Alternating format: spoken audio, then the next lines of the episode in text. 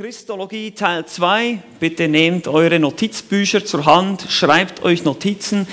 Wenn es zu schnell geht hier heute Morgen, dann dürft ihr gerne von mir die PowerPoint als PDF anfordern. Ich werde sie euch zuschicken.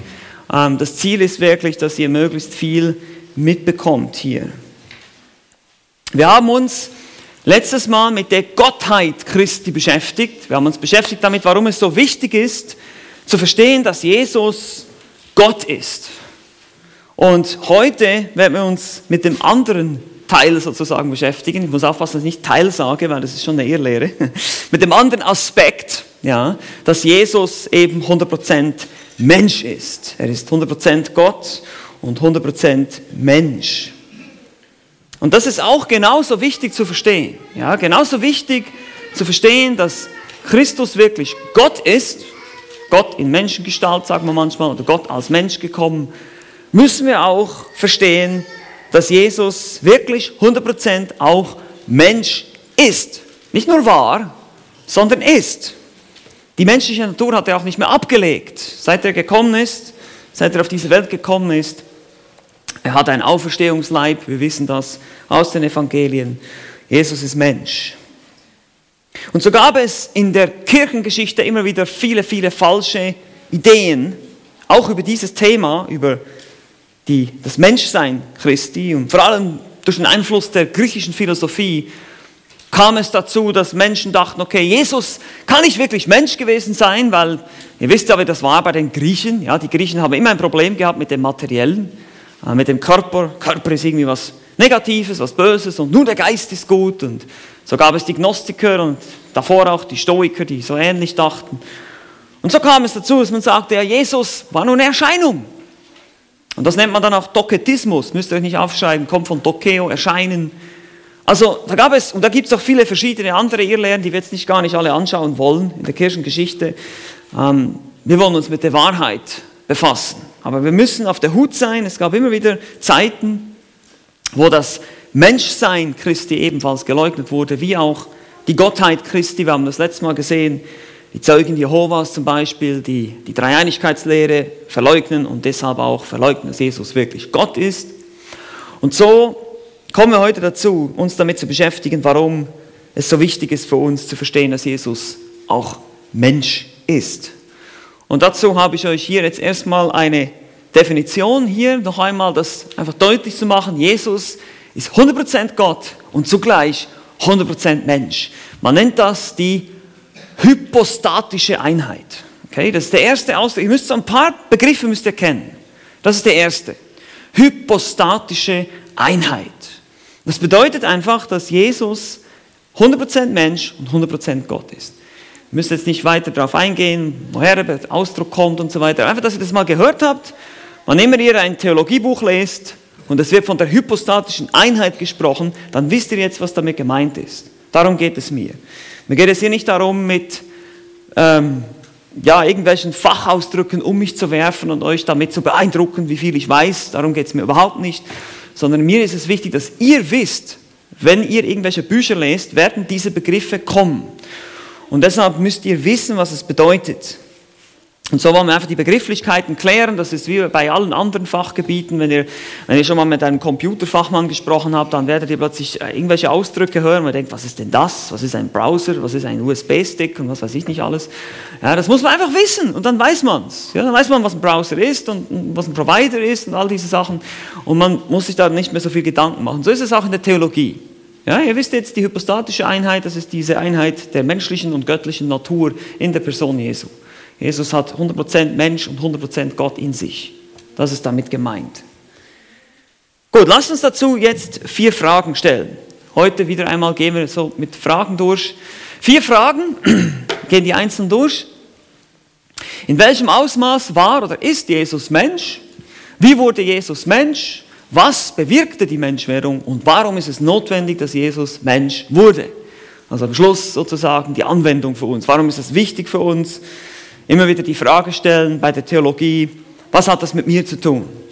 Ja, das ist immer wichtig, wenn wir Theologie studieren, wenn wir uns mit der Lehre des Wortes Gottes auseinandersetzen, dass wir uns immer die Frage stellen, am Schluss, ähm, im Englischen sagt man, so what?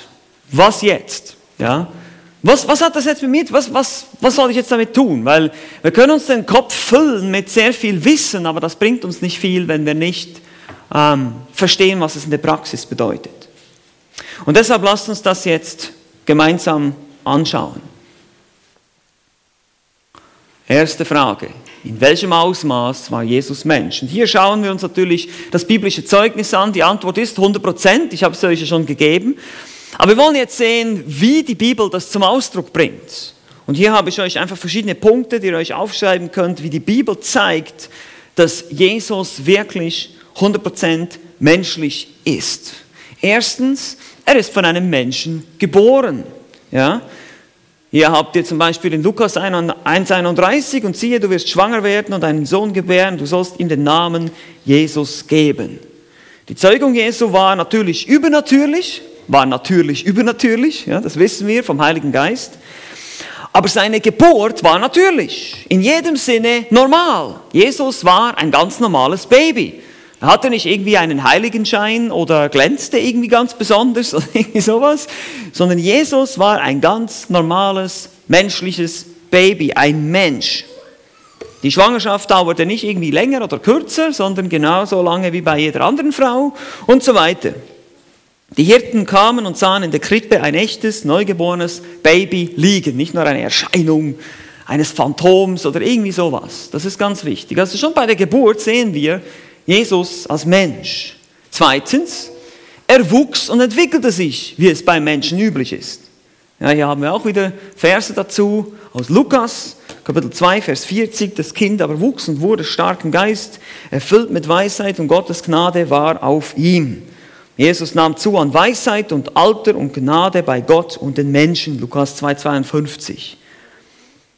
Hier sehen wir, dass Jesus die normalen Entwicklungsstadien eines Kindes durchmachte. Also er musste auch lernen, er musste auch zur Schule gehen, ja, musste auch einen Beruf lernen. Er war wirklich Mensch. Es war nicht irgendwie eben, er hat nicht irgendwie das schon alles dann ähm, schon voraus, im Voraus gekonnt und wusste schon genau, ja, das kann ich alles, konnte schon als Fünfjähriger irgendwie rechnen und schreiben und lesen, was weiß ich nicht alles, sondern er musste einfach ganz normal durch alles durchgehen. Wir kommen dann noch dazu, wie das zusammenpasst mit seiner Allwissenheit und all diese Dinge, kommen wir noch dazu. Aber erstmal, dass wir das sehen hier.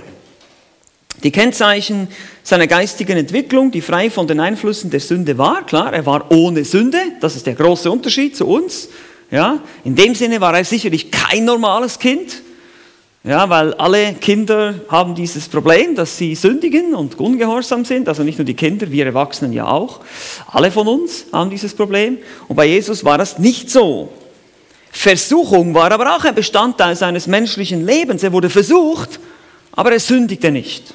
Ja, lesen wir zum Beispiel in Hebräer 4,15, dass er auch versucht wurde in ähnlicher Weise wie wir.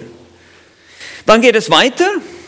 Ich fasse das hier einfach zusammen. Drittens, er hatte einen menschlichen Stammbaum. Ja, hier seht ihr zum Beispiel Matthäus 1,1 und, und so weiter, Geschlechtsregister Jesu Christi, des Sohnes Davids, des Sohnes Abrahams. Und da kommen die ganzen Namen. Ja, liest sich wie ein Telefonbuch manchmal. Und wir denken vielleicht, wenn wir das lesen, gerade wenn ihr jetzt äh, Neuankömmlinge seid im Neuen Testament, ihr fangt an ganz von vorne. Ich fange mal ganz vorne an, dann lese ich Matthäus und dann lese ich diese ganzen Namen und denke, hä? Was ist denn das hier? Ja, und eine Sache, die wir davon sehen, ist, er hat einen menschlichen Stammbau. Jesus ist Mensch. Ja, er ist ein normaler Mensch. Natürlich hat dieser Stammbaum noch ganz anderen Sinn und Zweck. Er zeigt die Abstammung zum König David, dass er wirklich ein Nachkomme Davids ist. Lukas Geschlechtsregister beginnt mit Jesus und endet mit Adam und beweist Jesu physische Abstammung als Nachkomme Davids durch Maria. Weil wenn, und Matthäus zeigt die Abstammung durch Josef, der aber nicht sein leiblicher Vater war. Und beide gehen auf David zurück. Und das ist sehr wichtig natürlich da, weil wir sehen, dass eben ähm, durch Maria, durch, dadurch, dass er durch Maria geboren wurde, war er wirklich Mensch, aber dadurch, dass er durch, nicht durch Josef gezeugt wurde, war er eben sündlos, weil er vom Heiligen Geist gezeugt wurde. Werden wir nachher noch ein bisschen darauf eingehen. Dann viertens, seine menschliche Erscheinung, Gestalt, also grundsätzlich in den Evangelien, wenn ihr die Evangelien lest, es deutet nichts darauf hin, dass Jesus nicht als normaler Mensch erkennbar war. Ja, die Jünger sprechen mit ihm, sie essen mit ihm, ähm, sie berühren ihn. Das macht, ähm, wenn ihr einen Vers schreiben wollt, ich habe jetzt hier keinen hier, das ist jetzt ganz spontan, kommt mir das noch in den Sinn, 1. Johannes, äh, Kapitel 1, Vers 1 und 2, könnt ihr aufschreiben. Da sagt Johannes, wir haben ihn angerührt, wir haben ihn betastet, wir haben mit ihm gesprochen, wir waren mit ihm unterwegs. Also er war ein ganz normaler Mensch. Jesus hatte Hände, Füße und ein Gesicht, das man erkennen konnte. Betonung liegt auf dem Menschen, denn die Leute sahen, der die Wundertat gefangen genommen und gekreuzigt wurde, sowie auf dem Menschen, der nach seiner Auferstehung den Leuten wieder erschienen ist und auch wieder erkennbar war. Ja, selbst als er auferstanden ist, eine Zeit lang haben sie zwar eine Decke vor den Augen gehabt, aber dann haben sie plötzlich gemerkt, das ist der Herr.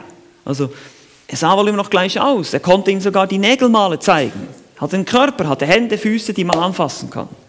Der konnte essen, er aß vor den Jüngern, lesen wir auch. Also er war wirklich Mensch. Er machte menschliche Erfahrungen. Hier haben wir wieder einen Vers, Hebräer 2,17. Daher musste er in jeder Hinsicht den Brüdern ähnlich werden. Also, wir sehen hier zum Beispiel, oder wir sehen, wenn wir auch die Evangelien lesen, er wurde hungrig, er wurde durstig, er war erschöpft, er schlief, konnte nicht einfach so ohne Schlaf auskommen. Er war traurig und er weinte. Er musste essen, trinken. Ja, er musste auch auf Toilette gehen. Das, er war Mensch. 100% Mensch. Genauso wie wir alle. Nur ohne Sünde, natürlich. Er empfand besondere Liebe für bestimmte Leute, zum Beispiel die Familie in Bethanien, Johannes 11 sehen wir das. Und als er im Garten Gethsemane kämpfte, sehnte er sich nach der Sympathie und Unterstützung anderer, ja, in Matthäus 26. Und angesichts der bevorstehenden Leiden schreckte er zurück, so wie es jeder Mensch tun würde. Es war keine Sünde da, aber er hatte Gefühle, er war traurig, er hatte auch, wusste auch, dass er, was er leiden würde. Und dieser Aufschrei, warum hast du mich verlassen, ist ein Beweis seines echten Menschseins, Verzweiflung. Also seht, all diese Dinge machte Jesus durch, er machte all diese menschlichen Erfahrungen. Er spürte den Schmerz der römischen Geißelung in Johannes 19 und die Kreuzigung, das war alles real. Er war nicht irgendwie so ein Übermensch, der dann da gekreuzigt wurde das hat ihm überhaupt nichts ausgemacht. Das war genauso, er fühlte diesen Schmerz genauso wie wir ihn fühlen können oder würden in dem Moment. Gut, es geht noch weiter, es gibt noch weitere hier. Sechstens, er hat einen menschlichen Willen. Ja, das ist ganz interessant, Jesus sagt hier, Matthäus 26, 39, doch nicht wie ich will, sondern wie du willst. Ihr kennt das, das Gebet, er besaß einen eigenen Willen, aber er ordnete, diesen Willen seinem Vater unter. Ja, und ihr wisst, dass Persönlichkeit, Wille, Gefühle, all diese Dinge gehören dazu, auch zum echten Menschsein. Er traf Entscheidungen auf der Basis wohl überlegter Erwägungen, genau wie wir auch. Das sehen wir zum Beispiel in Johannes 7, da wo es um die Brüder geht, also um seine Halbbrüder, die ihn erstmal äh, auffordern, ja, geh doch zum Fest und präsentiere dich. Und er macht es dann nicht, geht dann im Geheimen, er entscheidet, er überlegt, was am besten ist. Ungeachtet der Absichten und Ratschläge anderer traf er seine eigenen Entscheidungen und führte seinen Willen aus.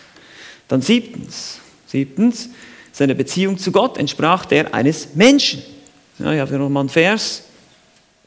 Als Beispiel, dieser, das ist hier Christus im Kontext, hat in den Tagen seines Fleisches sowohl Bitten als auch Flehen mit lautem Rufen und Tränen dem dargebracht, der ihn aus dem Tod erretten konnte und ist auch erhört worden um seine Gottesfurcht willen. Hebräer 5, Vers 7.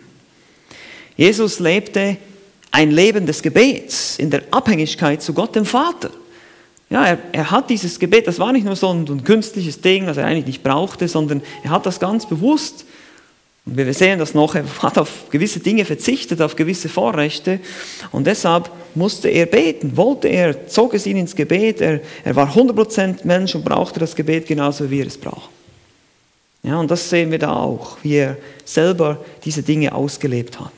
Also all diese Dinge zusammengefasst hier, Punkte 1 bis 7, man könnte sicherlich noch ein paar hinzufügen, aber wir sehen einfach das gesamte Bild, vor allem in den Evangelien. Jesus ist wirklich ein Mensch, mit menschlichen Erfahrungen, mit menschlichen Leiden, Versuchungen auch, natürlich eben wie gesagt ohne Sünde, aber trotzdem, es war alles real. Er war kein Geist, der irgendwie 20 Zentimeter über dem Boden schwebte. Er erlebte alles, wie wir es erleben. Er lebte wirklich hier mitten unter uns. Und das ist, wir werden auch noch dazu kommen, aber ich nehme das schon vorweg, das ist eine wichtige Anwendung für uns, für dich. Jesus versteht dich. Ja? Jesus ist nicht ein Gott, der ganz weit entfernt, da irgendwo im Himmel, ganz weit weg ist und ganz da oben, ganz entfernt und der hat keine Ahnung, was hier auf Erden, was wir hier durchmachen. Nein, er hat sehr wohl eine sehr, sehr gute Ahnung, was wir hier durchmachen, weil er nämlich hier war und alles durchlebt hat, genauso wie wir, nur ohne Sünde. Und das ist schon mal ein riesiger Trost für uns, wenn wir auch leiden, wenn wir ähm, vielleicht manchmal eben mit den, mit den Herausforderungen des, des Lebens kämpfen hier. Jesus hat das alles auch miterlebt und kennt das. Gut, wir müssen weitergehen. Wie, wie gesagt, ich kann euch das noch zuschicken, wenn es ein bisschen schnell geht. Wie wurde Jesus Mensch? Wie?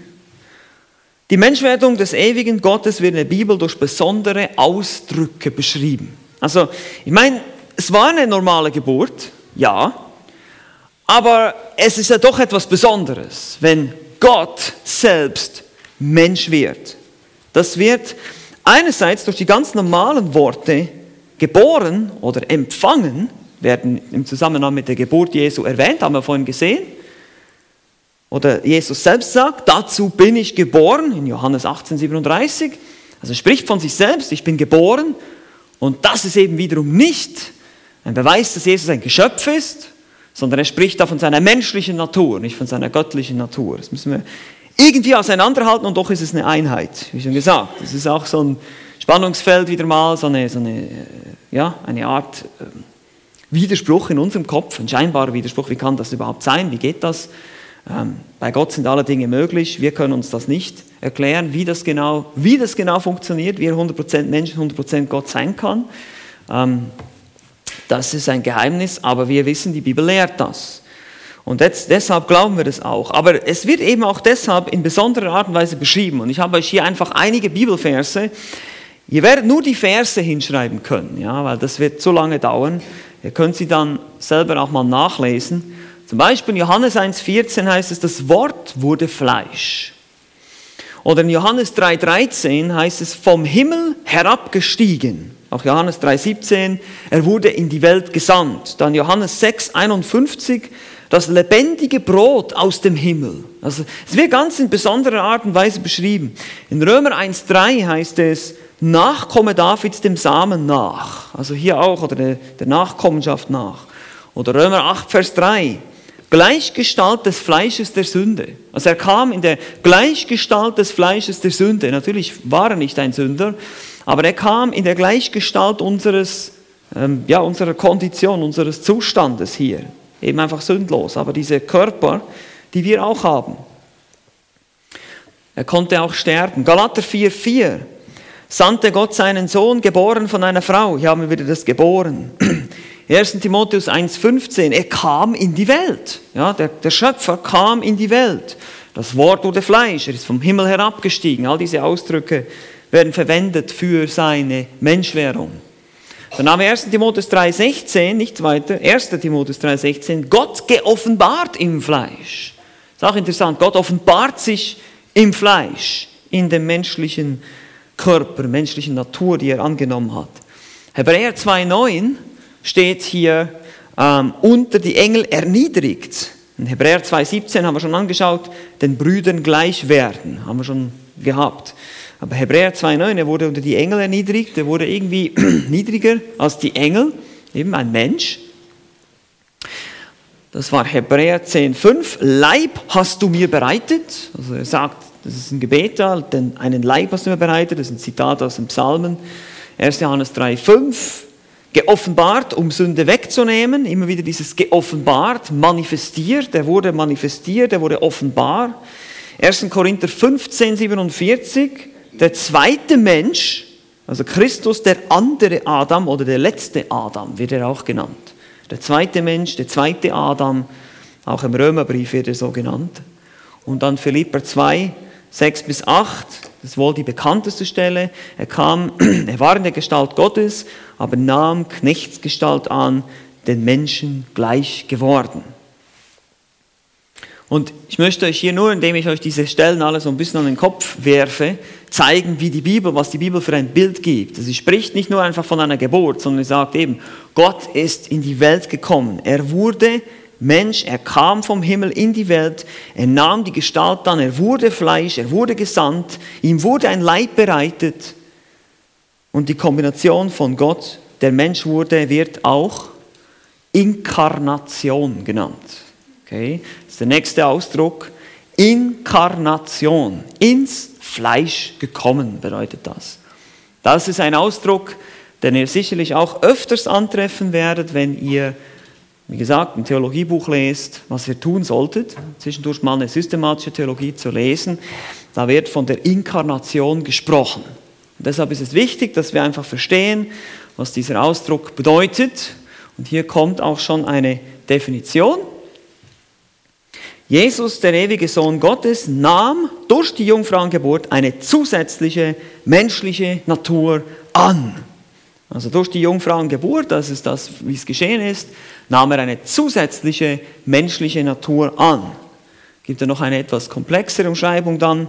Das Ergebnis, das Ergebnis ist, dass Jesus für immer und ewig seine makellosen und göttlichen Eigenschaften beibehält, die er von Ewigkeit her bereits besaß. Zusätzlich besitzt er aber auch eine echte und sündlose Menschennatur. Die beiden sind in einer Person für immer vereint. Der Punkt ist einfach, Jesus ist Gott und er nahm eine zusätzliche menschliche Natur an dazu. Und die beiden sind jetzt für immer und ewig in einer Person vereint. Gott, wahrer Gott und wahrer Mensch. Das ist geschehen bei der Inkarnation. Da hat es angefangen, das wird bis in Ewigkeit so bleiben. Ihr könnt dieses Zitat von Enz jetzt vielleicht nicht abschreiben, aber zumindest die, wenn ihr den oberen Satz, die obere Definition, einfach das ist vor allem wichtig, er nahm eine zusätzliche menschliche Natur an das bleibt auch so und ist dann in einer Person vereint. Es gibt wichtige Elemente bei der Inkarnation ähm, das wird auch schon angesprochen in der Definition, die Jungfrauengeburt, was zum Teil belächelt wird von den Ungläubigen und Atheisten. Ähm, hier einfach ein paar Verse über, diese, diesen, dieses Ereignis. Siehe, die Jungfrau wird schwanger werden, das Zitat aus Jesaja, und einen Sohn gebären und man wird ihm den Namen Immanuel geben. Das heißt übersetzt Gott mit uns, Matthäus 1,23 und auch Matthäus 1,18. Die Geburt Jesu aber geschah auf diese Weise, als nämlich seine Mutter Maria mit Josef verlobt war, noch ehe sie zusammengekommen waren, erwies es sich, dass sie vom Heiligen Geist schwanger geworden war. Also die Bibel ist deutlich. Wir können dieses, wir müssen diese Lehre vertreten, auch wenn es sie belächelt wird, das ist wurscht. Aber ich sage immer wieder als Antwort für den Atheisten, der sagt, hey, Jungfrauengeburt, glaubst du sowas? Ja, klar glaube ich das. Ich meine, überleg dir mal, der Gott, der Himmel und Erde geschaffen hat, hat alles gemacht, alles, was hier existiert. Sollte für ihn das ein Problem sein, ein Kind zu zeugen in einem Mutterleib? Also wenn er auch alles gemacht hat, was drumherum ist, er hat die Frau geschaffen, er hat den Mutterleib geschaffen, er hat all diese Dinge gemacht, sollte das für ihn ein Problem sein, der alles gemacht hat? Überhaupt nicht. Das ist nur in deinem Universum ein Problem, weil du glaubst nicht an das Übernatürliche. Du glaubst, dass alles aus Zufall entstanden ist, aber in meinem Universum, was das Richtige ist, das Biblische, da ist es völlig, da ist überhaupt kein Problem. Jesus läuft ja auch auf dem Wasser und all diese Dinge geschehen. Warum? Weil er der Schöpfer ist. Er kann doch tun, was er will. Er hat diese Gesetze geschaffen. Er kann sie auch durchbrechen, wenn er will. Und deshalb ist das überhaupt kein Problem für uns, zu sagen, klar, glaube ich, an die Jungfrauengeburt. Warum nicht? Es gibt noch viel mehr Dinge, die äh, in der Bibel wunderbar sind und die Wunder sind, offenbar Wunder sind. Und es wird auch als eine einmalige, wunderbare Sache dargestellt. Das ist nicht normal, was da geschah. Natürlich nicht. Das ist einzigartig, was da geschah. Aber ansonsten ist da nichts. Also Maria war eine ganz normale Frau, sie war nicht irgendwie sündlos und es gibt auch keine unbefleckte Empfängnis und so weiter, was die Katholiken da noch alles draus machen. Es geht einfach darum, Gott hat hier auf wunderbare Weise gewirkt, damit Jesus eben diese menschliche Natur, zusätzliche Natur bekommen würde und annehmen würde. Das zweite, was wir auch schon gesehen das zweite wichtige Element dieser Inkarnation ist die Abstammung. Eben die Geschlechtsregister beschreiben die Inkarnation Christi, die haben wir schon gesehen in Matthäus 1 und Lukas 3 findet ihr die. Und hier ist eben wichtig festzuhalten, dass Matthäus, weil das ist auch so was, was dann oft gesagt wird, ja, das widerspricht sich ja, das sind ja zwei unterschiedliche Geschlechtsregister. Und das ist überhaupt kein Problem. Das eine geht über Josef und das andere geht über Maria. Und die wollen beide etwas zeigen. vor allem bei Josef war es besonders wichtig, dass er eben nicht der leibliche Vater war. Weil sonst wäre was auf Jesus übergegangen? Die Sünde, die Erbsünde, genau. Und es gab auch noch einen Fluch über den König Jechonja oder Joachim in Jeremia 22, Vers 24 und 30, dass kein Nachkomme Joachims mehr auf dem Thron sitzen würde.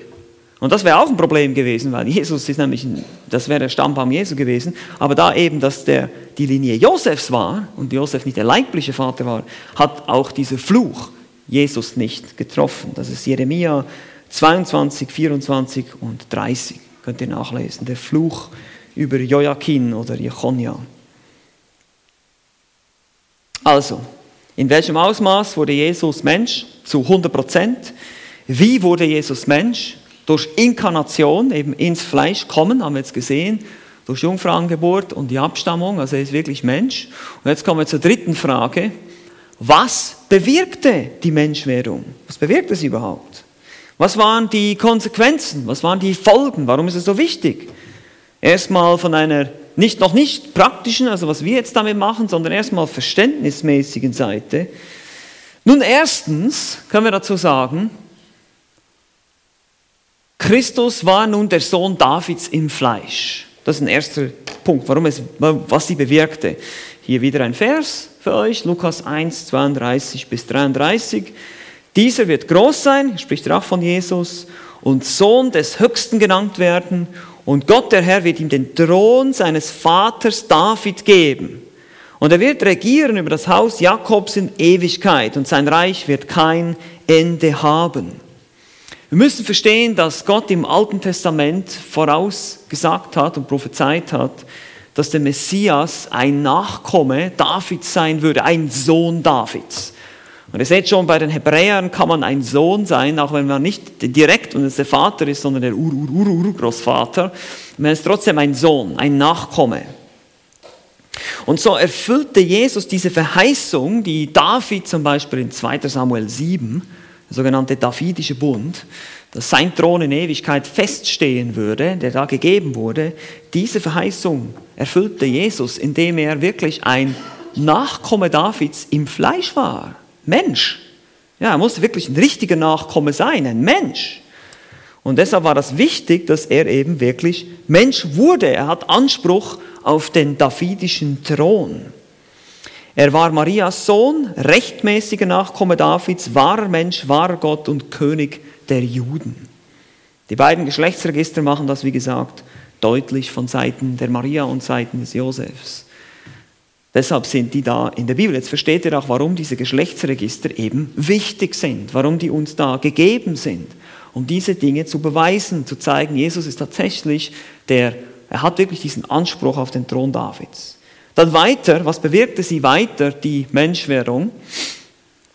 Christus demütigte sich, er wurde zum Sklaven oder zum Knecht. Hier habt ihr die berühmte Stelle aus Philipper 2, die Verse 5 bis 7, die wir oft verwenden, auch in den Kinderstunden. Ein jeder schaue nicht auf sich selbst, sondern auf den anderen. Aber der Grund, warum wir das tun sollen, ist, weil, wer hat das getan?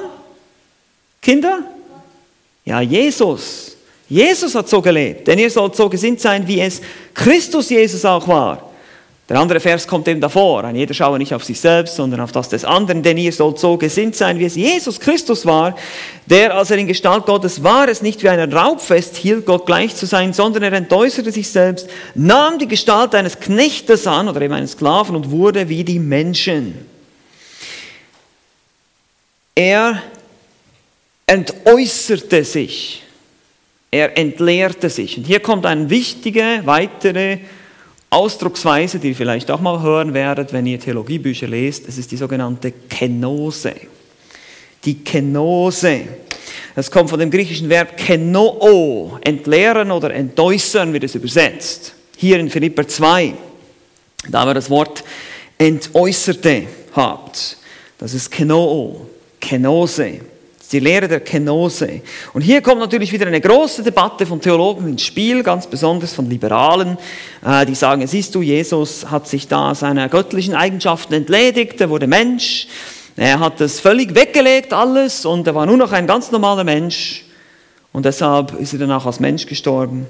Oder hat er sich nur zum Teil entledigt? Was, was ist die beste Erklärung? Nun, die beste Erklärung hier ist folgende. Ich habe hier auch eine weitere Definition für euch von Kenose, was es bedeutet, eben diese Selbstentleerung.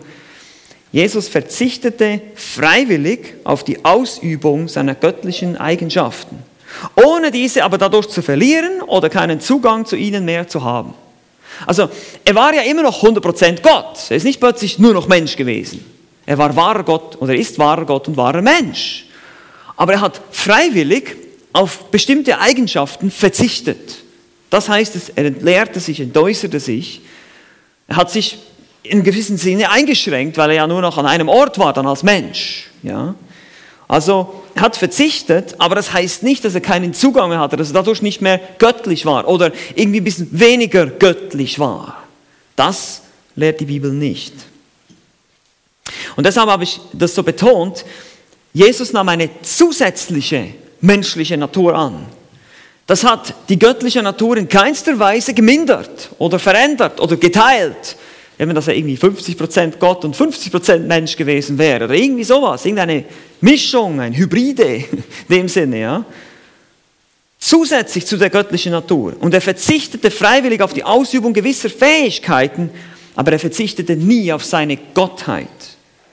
Woran können wir das sehen? Nun, obwohl Jesus Mensch war, eben wie gesagt, 100% Mensch, macht er doch immer wieder Gebrauch von seinen göttlichen Eigenschaften. Das sehen wir ebenfalls in den Evangelien sein göttliches Wissen, die Allwissenheit zum Beispiel. In Johannes 2, 23, wo er die Gedanken der Menschen kennt, wo er weiß, was im Menschen ist. Er hat davon Gebrauch gemacht. Die Wunder, die er vollbrachte, manchmal heißt es, er hat die Wunder durch den Heiligen Geist vollbracht, manchmal steht aber auch, dass er das Wunder vollbracht hat. Oder die Jünger, die dann in seinem Namen Wunder wirkten, auch schon zur Zeit der Evangelien, aber dann auch in der Apostelgeschichte. Also er war der Nachkomme Davids, er nahm Knechtsgestalt an, er wurde zum Sklaven, er diente uns, er wurde Mensch, er verzichtete. Und deshalb sage ich auch immer für uns, die wir manchmal nicht bereit sind, auf verschiedene Dinge zu verzichten, denk mal darüber nach, über Philipper 2. Worauf hat Jesus verzichtet? Er hat auf so viele Dinge verzichtet. Auf die, er war da oben in der Herrlichkeit des Vaters. Er hat alle wunderbaren Herrlichkeiten des Himmels gehabt. Und er hat darauf verzichtet und ist hier auf diese dreckige Erde gekommen diese sündige, gefallene Welt und war bereit, darauf zu verzichten, diese Herrlichkeit. Eben er hielt es nicht wie einen Raub fest, Gott gleich zu sein, heißt es da in Philipper 2. Es ist ein wunderbares Bild von der Gesinnung Jesu und die wir eben auch nachahmen sollten und wollen. Wir wollen so sein wie Jesus, oder?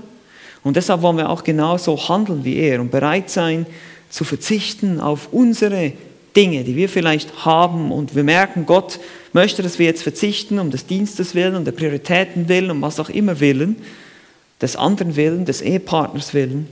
Und so müssen wir das alle lernen, so zu sein, diese Gesinnung zu haben, die in Christus Jesus war, der eben sich selbst demütigte und verzichtete, entleert hat.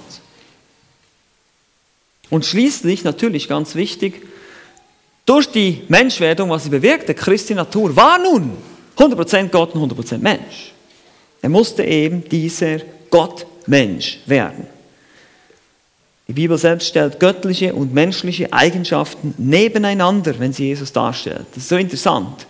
Ihr findet in der Bibel immer wieder Situationen, wo göttliche und menschliche Eigenschaften in, fast in einem Atemzug genannt werden. Ja, und ich habe euch hier einfach nur ein paar Beispiele dafür. Ähm, hier haben wir das Porträt einer Person, die Gott und Mensch zugleich ist. In Matthäus 8, 24 bis 26, er schläft und dann bedroht er den Sturm. Also er schläft, eine menschliche Eigenschaft, er muss schlafen, braucht Ruhe, weil ich mich auch wundere, wie er in diesem Sturm so ruhig schlafen konnte, aber trotzdem, und dann steht er auf und bedroht den Sturm und der Sturm gehorcht. Mensch, Gott, sofort eins nach dem anderen. In Johannes 11, er weinte, menschliche Erfahrung, Trauer, Gefühle und weckte dann einen Toten auf. Und Apostelgeschichte 20, 28, Gott, aber dann heißt es erworben durch sein Blut. Er ist Gott, aber hat durch sein Blut bezahlt. Also das Porträt einer Person, die Mensch und Gott ist zugleich. Und dann haben wir auch hier Porträt einer Person, die nie einen Unterschied zwischen der göttlichen und menschlichen Komponente ihres Wesens machte. Eben, er hat sich nicht irgendwie zweigeteilt und gesagt, ja, das war jetzt mein göttliches Ich und das war jetzt mein menschliches Ich, sondern er hat sich einfach so gesehen. Entschuldigung, das ist noch nicht hier. Zack, jetzt, das war es. Die nie einen Unterschied zwischen der göttlichen und der menschlichen Natur oder Komponente gemacht hat. Und es ist schon wieder gefährlich, hier von Komponenten zu sprechen. Ich weiß, es sind eben keine Komponenten. Sie sind eben nicht geteilt. Johannes 8, 58, er war persönlich da, bevor Abraham war. Johannes 17, 5, persönlich da und zuvor in Herrlichkeit.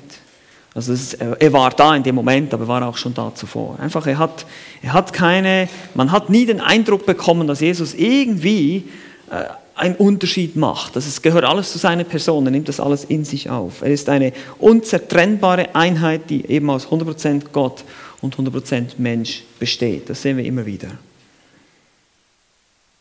Und das natürlich kreiert auch gewisse ähm, Dinge. Eben Gott hat keinen Durst oder Hunger und er wird nicht müde, noch stirbt er. Doch der Gottmensch erlebte das alles. Das ist, wir sehen ja schon, wie wichtig das eben dann auch ist für unsere Erlösung, warum das Ganze überhaupt nötig war. Also, ich fasse das hier nochmal ein bisschen zusammen. Wir müssen drei Tatsachen im Zusammenhang mit der hypostatischen Einheit. Was heißt das nochmal? Hypostatische Einheit? Was bedeutet das? Wer weiß es? Susi? Gut, aufgepasst. Also, hypostatische Einheit, ihr kennt den Begriff, seht ihr, ist schon gar nicht mehr so beängstigend. Jetzt wäre es, oh, okay, ich weiß, was das bedeutet. Muss man keine Angst vor haben, muss man einfach nur wissen. Also, wir müssen drei Dinge, drei Tatsachen hier festhalten, die wichtig sind. Erstens, Christus besitzt zwei unterschiedliche Naturen, Gott und Mensch. Ja, das sind zwei unterschiedliche Naturen. Wirklich Gott und wirklich Mensch. Beides zu 100 Prozent. Aber, zweitens, es besteht keinerlei Vermischung zwischen den beiden Naturen. Ja? Und drittens, obwohl er zwei Naturen besitzt, ist er eine Person. So. Und jetzt seht ihr schon, ähnlich wie bei der Dreieinigkeit, ist irgendwie nicht so ganz logisch in einem menschlichen Denken. Ja, das ist irgendwie, ach, wie, wie kann das sein? Nun, bei Gott ist kein Ding unmöglich, aber wir sehen, dass es genau das, was die Bibel lehrt. Und ich ähm, sage das immer wieder, wenn wir Themen antreffen in der Schrift, und da gibt es viele von, Erwählung und Verantwortung des Menschen, Heiligung. Ja, wer heiligt dich? Ist es der Heilige Geist, der deine Heiligung bewirkt? Oder musst du dich anstrengen? Die Antwort ist beides. Ja, das sind immer wieder solche Spannungsfelder und hier sehen wir das auch. Seine Lehre, diese hypostatische Einheit, Christus 100% Mensch, 100% Gott, es besteht keinerlei Vermischung der beiden Naturen, er hat diese beiden Naturen, ist aber nur eine Person. Es bleibt irgendwo ein Geheimnis. Aber wir können es verstehen, so wie es da steht, und wir sollen es im Glauben annehmen. Jesus spricht von sich selbst als von einer einzigen Person. Es gibt keinerlei Anzeichen, die auf eine Persönlichkeitsspaltung hinweisen. Nun, wir haben gesehen, in welchem Ausmaß Jesus Mensch war oder auch wie er wurde oder wie er, was es bewirkte. Das haben wir jetzt gesehen. Und jetzt kommen wir noch zur wichtigsten Frage, eigentlich. Letztlich, wenn wir das jetzt alles wissen, kommt die Praxis. Warum ist das Menschsein Christi wichtig für uns? Warum ist es jetzt wichtig für uns? Was hat das jetzt mit mir zu tun? Ich habe einige Dinge schon angedeutet, aber ich möchte euch hier ein paar Dinge zeigen, die in Richtung Anwendung gehen. Ich sage jetzt nicht alles direkte Anwendung. Ihr wisst, wie das manchmal ist. Anwendung heißt nicht immer, geh nach Hause und tu XY. Manchmal ist die Anwendung auch, verstehe es erstmal, warum das wichtig ist und was es bewirkt hat und worauf du dich jetzt stützt dass dein Vertrauen, deine, deine Zuversicht in Gott auch gestärkt wird. Es sind fünf Lektionen hier, was wir lernen. Erstens, er konnte das Gesetz erfüllen als Mensch. Ja, wir haben Galater 4,4 schon erwähnt. Ich zitiere diese Stelle nochmal hier. Als aber die Zeit erfüllt war, sandte Gott seinen Sohn, geboren von einer Frau und unter das Gesetz getan, damit er die, welche unter dem Gesetz waren, loskaufte damit wir die Sohnschaft empfingen. Es war nicht nur wichtig, dass er Gott war, um das Gesetz zu halten, weil er nämlich sündlos war, sondern eben, dass er auch Mensch war, dass er als wahrer Mensch das Gesetz hielt für uns. Weil diese Gerechtigkeit soll uns ja dann zugeschrieben werden. Wenn er kein Mensch gewesen wäre, würde man sagen, na gut, also Er muss ein Mensch sein, um das Gesetz zu halten, weil das war ein Gesetz, das für Menschen geschrieben wurde. Dass Menschen dieses Gesetz einhalten. Also Jesus Christus bewirkte für uns die Gerechtigkeit, die vor Gott gilt. Seine Gottheit garantiert seine Sündlosigkeit, aber sein Menschsein die Echtheit seines Lebens. Er lebte das Gesetz als Mensch. Er erfüllte auch die Versuchung, den Stress des Lebens, die Müdigkeit, den Hunger. Und er erfüllte trotzdem das Gesetz. Versteht ihr? Er erfüllte das Gesetz als Mensch mit all der menschlichen Erfahrung. So würde er alles durchleben, was wir auch durchleben, und er würde für uns ein Vorbild. Er betete und war abhängig von Gott dem Vater, er tat all diese Dinge. Ein anderes Beispiel ist auch in Matthäus 4, wie er der Versuchung widerstand. Jesus hat es nicht nötig, die Schrift zitieren, aber er tut es. Warum? Weil wir Menschen, das gehört zu seinem menschlichen Leben. Wir Menschen brauchen die Schrift, um dem Teufel zu widerstehen. Genauso tut es Jesus auch. Er nimmt die Schrift, sagt, die Schrift sagt, die Schrift sagt und widersteht so dem Teufel und ist für uns Menschen dann wirklich ein Vorbild. Weil wenn er das einfach durch seine übernatürlichen Kräfte und so einfach alles löst, dann wie sollen wir Menschen das ausleben? Wir sind keine Götter. Ja, und deshalb hat Jesus uns hier durch sein Menschsein das Gesetz erfüllt und uns gleichzeitig ein Vorbild hinterlassen. Zweitens, er konnte sterben, um ein Opfer zu sein. Nochmal Hebräer 2,17. Daher musste er in jeder Hinsicht den Brüdern ähnlich werden. In jeder Hinsicht, seht ihr das? Er musste in jeder Hinsicht den Brüdern, die Brüder, das sind die Gläubigen hier, wir sind alle Geschwister sozusagen von Jesus, wenn wir ähm, an ihn glauben, werden wir in die Familie aufgenommen, wir werden adoptiert als Söhne Gottes, um die Sünden des Volkes zu sühnen. Gott kann nicht sterben, aber der wahre Gott-Mensch als Mensch schon. Das Gesetz forderte als Strafe für unsere Sünde, dass Blut fließt. Menschliches Blut. Ja, denn ohne Blutvergießen gibt es keine Vergebung, heißt es in Hebräer 9. Und Jesus war dieser Mensch, dessen Blut floss. Daran werden wir heute auch, ja, das werden wir auch darüber nachdenken, wenn wir 1. Korinther 11 anschauen, wenn wir das Mahl des Herrn feiern, denken wir genau an das. Dies ist der Bund in meinem Blut, sagt Jesus. Es muss der Blut fließen eines Menschen. Und wenn er kein Mensch gewesen wäre, dann geht das nicht. Also er konnte sterben, um ein Opfer zu sein. Das ist wunderbar. Deshalb sehen wir, wie wichtig diese Lehre ist für uns. Drittens. Drittes Warum. Er war ein würdiger Stellvertreter für die Menschen. Hier einmal mehr eine Bibelstelle aus Römer 5 und Vers 19.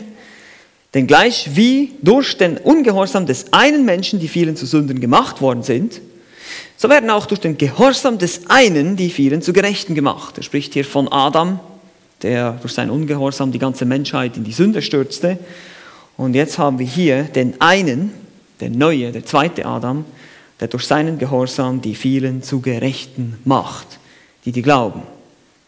Nun, es ist relativ simpel zu verstehen, ein, nur ein Mensch kann ein würdiger Stellvertreter für Menschen sein. Ja, und deshalb ist es wichtig, dass Gott Mensch wurde, um ein würdiger Stellvertreter zu sein für uns.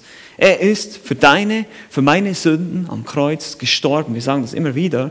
Aber ihr seht die, die Wichtigkeit der Inkarnation. Was bedeutet das nochmal? Was heißt es? Inkarnation? Esther? Ins, was? Ins Fleisch gekommen. Genau, super. Die Wichtigkeit der Inkarnation, dass Jesus ein würdiger Stellvertreter für uns war. Nicht nur, dass er sündlos war, neben Gott war, sondern eben auch dass er Mensch war. Viertens, habe ich schon erwähnt, aber muss hier natürlich auch angeführt werden, ganz wichtig, er wurde ein mitfühlender Hohepriester. Wir haben das in Hebräer 4,15. Denn wir haben nicht einen Hohepriester, der kein Mitleid haben könnte mit unseren Schwachheiten, sondern einen, der in allem versucht worden ist, in ähnlicher Weise wie wir, doch ohne Sünde. Halleluja, das ist das Wunderbare am Ende, ja. Ohne Sünde. Aber er wurde versucht. Die Versuchung war real für Jesus. Und er hat Mitleid mit uns. Er kann mitfühlen mit deinen und meinen Schwachheiten. Habe ich gesagt, er versteht uns. Er versteht dich. Er versteht mich. Er weiß, was für ein Gebilde wir sind. Er hat es selber am eigenen Leib erfahren. Und das ist sehr wichtig zu verstehen.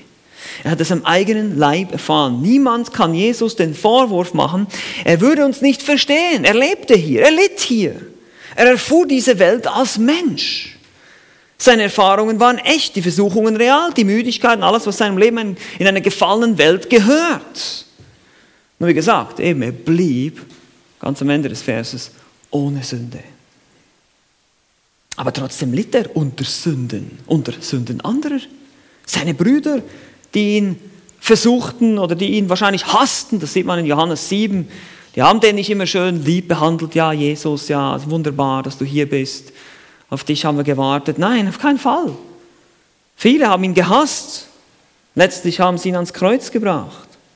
Er kann mitfühlen. Das ist ein wunderbarer Trost. Wann immer du leidest, wann immer du in Schwierigkeiten bist, vor allem auch wegen dem Glauben, wissen wir, wir haben einen mitfühlenden Hohepriester. Und das ist vor allem aus dem Grund, weil Jesus eben Mensch war und hier war und mitfühlen kann. Und fünftens, auch noch ein wichtiger Punkt. Er würde Gott den Menschen offenbaren. Also Gott hat sich sozusagen angepasst. Ich nehme manchmal dieses Beispiel mit den Ameisen. Ja? Da ist ein Ameisenhaufen im Wald und da kommt ein großer Waldbrand. Und wie willst du diese Ameisen warnen? Du kannst nicht mit ihnen sprechen. Nun, die einzige Möglichkeit ist, ich muss eine Ameise werden, um mit Ameisen zu sprechen ist nur ein Beispiel. Ich weiß, die Ameisen sprechen nicht so untereinander wie wir. Aber so musste Gott sozusagen Mensch werden, um uns, mit uns zu sprechen. Dass wir es überhaupt begreifen würden. Dass überhaupt eine, eine greifbare Offenbarung da wäre von ihm. Und das ist die perfekte Offenbarung. Das sagt uns zum Beispiel Hebräer 1. Nachdem Gott in vergangenen Zeiten vielfältig und auf vielerlei Weise den Vätern geredet hat, durch die Propheten, hat er in den, diesen letzten Tagen zu uns geredet, durch den Sohn und das Griechische ist hier eigentlich, er hat in diesen letzten Tagen zu uns geredet, in so einer Art und Weise. So müsste man das eigentlich übersetzen. Das ist schwierig im Deutschen, das kann man, so spricht keiner, deshalb ist es nicht so übersetzt. Aber es ist nicht einfach so, dass Jesus durch den Sohn, äh, dass Gott durch den Sohn gesprochen hat. So ist es nicht einfach nur als Mittel, sondern er hat in so einer Art und Weise, dass Jesus selbst war die Verkörperung der Kommunikation Gottes zu uns. Er war das Wort im Fleisch. Das ist genau das, was das bedeutet.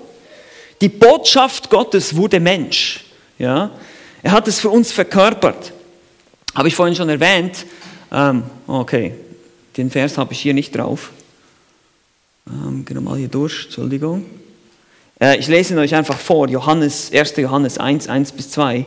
Da heißt es, was von Anfang an war, was wir gehört haben, was wir mit unseren Augen gesehen haben, was wir angeschaut was unsere Hände betastet haben vom Wort des Lebens. Ihr seht diese Ausdrucksweise. Wir haben es gehört, wir haben es gesehen, wir haben es angeschaut, wir haben es betastet, das Wort des Lebens. Diese Botschaft, die, die Gott für uns hat, die wurde für uns menschlich greifbar. Es wurde vor unseren Augen manifestiert. Wir lebten mit ihm, er lebte mit uns.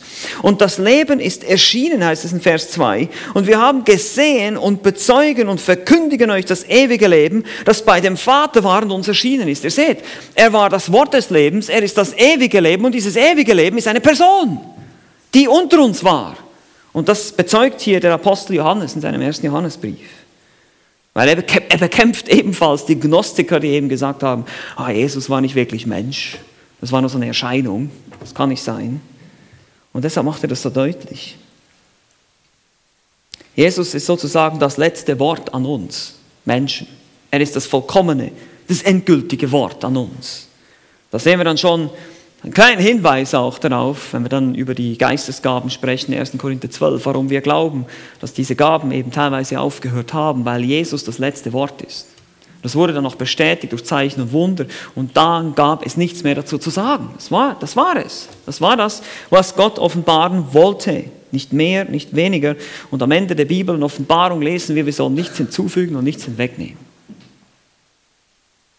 Also in ihm, in Christus, hat sich die gesamte Fülle der Eigenschaften Gottes vor den Augen der Menschen manifestiert. Kolosser 2, in ihm ist die Weisheit, alle Schätze der Weisheit.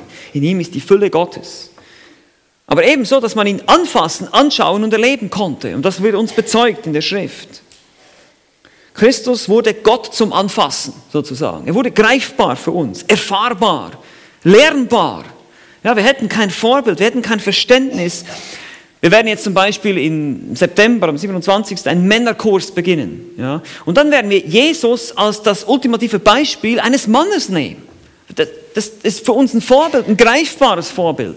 Es ist nicht einfach nur kalte Theorie. Und das ist genauso in allem anderen, wurde Christus für uns greifbar, erfahrbar. Gott hat sich uns gezeigt, wie er sich den Menschen vorstellt, der das Ebenbild Gottes ist. Gott hat sich unserer Schwäche, Begrenztheit angepasst, deshalb wurde der Mensch, um sich den Menschen zu zeigen und mit ihnen zu kommunizieren. Und Jesus ist deshalb auch der Fokus der progressiven Offenbarung Gottes. Wenn wir jetzt von progressiv sprechen, wenn wir frei, fortschreitend. Also Jesus, und das wissen wir auch, ist das Zentrum der Geschichte. Er wurde im Alten Testament ähm, prophezeit und es wurde immer mehr sozusagen immer mehr Puzzleteile wurden zusammengesteckt, dass dieses ganze Bild am Schluss entstand. Und das habt ihr jetzt hier vor euch, einfach als Übersicht zum Schluss. Und einige dieser Stellen, die kennt ihr auch, aber ihr seht einfach, wie Gott im Verlauf des Alten Testaments immer mehr offenbarte. Er muss der Mensch sein. Geht schon los in 1. Mose 3,15. Das heißt, der Nachkomme der Frau. Er muss aus dem Samen Abrahams stammen. Er muss von Isaak abstammen. Er muss von Jakob abstammen. Er muss aus dem Stamm Juda sein. Er muss aus der königlichen Linie Davids sein. Er muss aus der Linie Salomos stammen. Er muss einer der fünf Söhne Josefs sein, in Matthäus. Er muss Jesus sein, denn alle anderen Söhne Josefs stehen unter dem Fluch Konjas oder eben ähm, Jechonia oder Joachim, haben wir gesehen, Jeremia 22. Also Stück für Stück hat Gott diese Offenbarung vorbereitet im Alten Testament. Deshalb ist es so wichtig, dass wir das Alte Testament lesen. Deshalb bieten wir auch einen Kurs an, hier kommt wieder die Schleichwerbung über AT Überblick, damit wir eben diese fortschreitende Offenbarung erkennen können. Ja, und sehen, oh, Jesus wurde schon im Alten Testament immer wieder stückchenweise geoffenbart mit Bildern und Gleichnissen und Prophetien. Eben Gott hat durch vielerlei Weise zu den Propheten gesprochen, Hebräer 1. Und jetzt hat er gesprochen, ein für alle Mal, durch den Sohn, in der Form des Sohnes, also durch die Art und Weise des Sohnes. So zeigte sich Gott den Menschen, liebte sie und starb für sie. Als Mensch für Menschen, als würdiger Stellvertreter, damit wir durch den Glauben ewiges Leben haben können. Amen. Sind da noch Fragen? Wir haben noch zwei Minuten. Jetzt gerade akut irgendwas was euch auf dem Herzen brennt? Ja. Ähm, ob es Unterschiede gibt Jesu Menschheit, als er auf der Erde ging und seine Menschheit jetzt. Ich meine, er ist ja. natürlich verherrlicht, aber genau. ähm, Also ich denke, ich denk, das Einzige, was wir sehen, ist eben die Verherrlichung. Ja, da sehen wir natürlich in der Offenbarung zum Beispiel, dass er verherrlicht erscheint, dass er anders aussieht, aber er ist trotzdem erkennbar. Das ist interessant. In der Offenbarung lesen wir auch von dem Lamm, das geschlachtet wurde. Also man wird die Nägelmale auch noch sehen können, auch im Himmel, für alle Ewigkeit. Er wird erkennbar sein. Irgendwie muss es ein menschlicher Körper sein, so wie er ausgesehen hat auf Erden, aber irgendwie eben auch herrlicher. Oder der Berg der Verklärung ist das andere Beispiel, wo, wir so eine, wo die Jünger so eine Art Vorschau bekommen, ja, wie das aussehen wird. Nach seiner Auferstehung sah er aber erstmal wie ein Mensch aus und dann wurde er verherrlicht. Also ich denke, da gibt es schon Veränderungen, aber die, wichtig ist, uns wird gezeigt, die menschliche Natur ist jetzt Teil seines Wesens, Teil seiner Person. Das ist, oder eben nicht Teil, es ist seine Person. Ich muss immer aufpassen, wie man das formuliert. Ähm, 100% Mensch, ja, in aller Ewigkeit. Er wird Mensch sein. Und irgendwie doch eben Gott. Ja. Und das, wie gesagt, das wird, so, das wird ein Spannungsfeld bleiben für uns. Das, wir werden vielleicht mehr verstehen. Ich sage immer, im Himmel werden wir weiter lernen. Wir sind nicht allwissend. Wir werden mehr Dinge erfahren, wir werden mehr Dinge verstehen. Vielleicht aber immer noch nicht alles. Ja, wir wissen nicht, wie es weitergeht, aber auf jeden Fall dürfen wir uns freuen, dass es noch vieles zu lernen gibt, was wir noch nicht jetzt verstehen können. Aber es ist eine gute Frage. Ja.